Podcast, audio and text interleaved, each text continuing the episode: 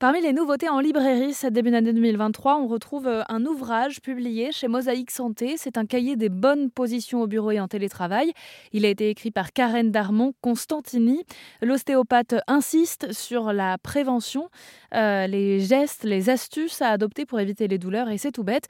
Mais ça commence déjà par alerter sur la sédentarité. Il faut savoir qu'en France, euh, pour un salarié qui va travailler derrière un bureau, on va compter euh, un peu plus de 9 heures euh, de temps assis par jour et 64% rien qu'au travail. Et l'autre problème, en fait, c'est qu'il faut considérer aussi le profil temporel parce que ces longues périodes assis vont être bien souvent très peu ou insuffisamment interrompues et euh, encore plus euh, avec le télétravail.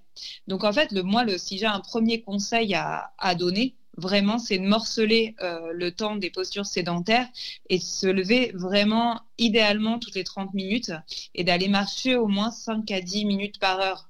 Car qui dit sédentarité dit de plus en plus inactivité l'inactivité physique aussi a fait euh, bondir les, douleurs de dos euh, et les troubles musculo-squelettiques. Donc j'en profite juste pour rappeler euh, les recommandations de l'OMS par rapport à l'activité physique. Donc c'est 30 minutes d'activité physique d'intensité modérée à élevée qui sont recommandées cinq fois par semaine. Et bien sûr en évitant de rester deux jours consécutifs sans pratiquer. Donc ça, j'insiste parce que euh, c'est, euh, à mon sens, la sédentarité et l'inactivité physique qui vont participer grandement aux douleurs. L'ostéopathe Keren Darmon Constantini a donc écrit le cahier des bonnes positions euh, au bureau et en télétravail. Ça peut être un bon outil aussi pour les entreprises qui cherchent des supports pour améliorer la qualité de vie au travail. On vous met toutes les infos sur erzen.fr.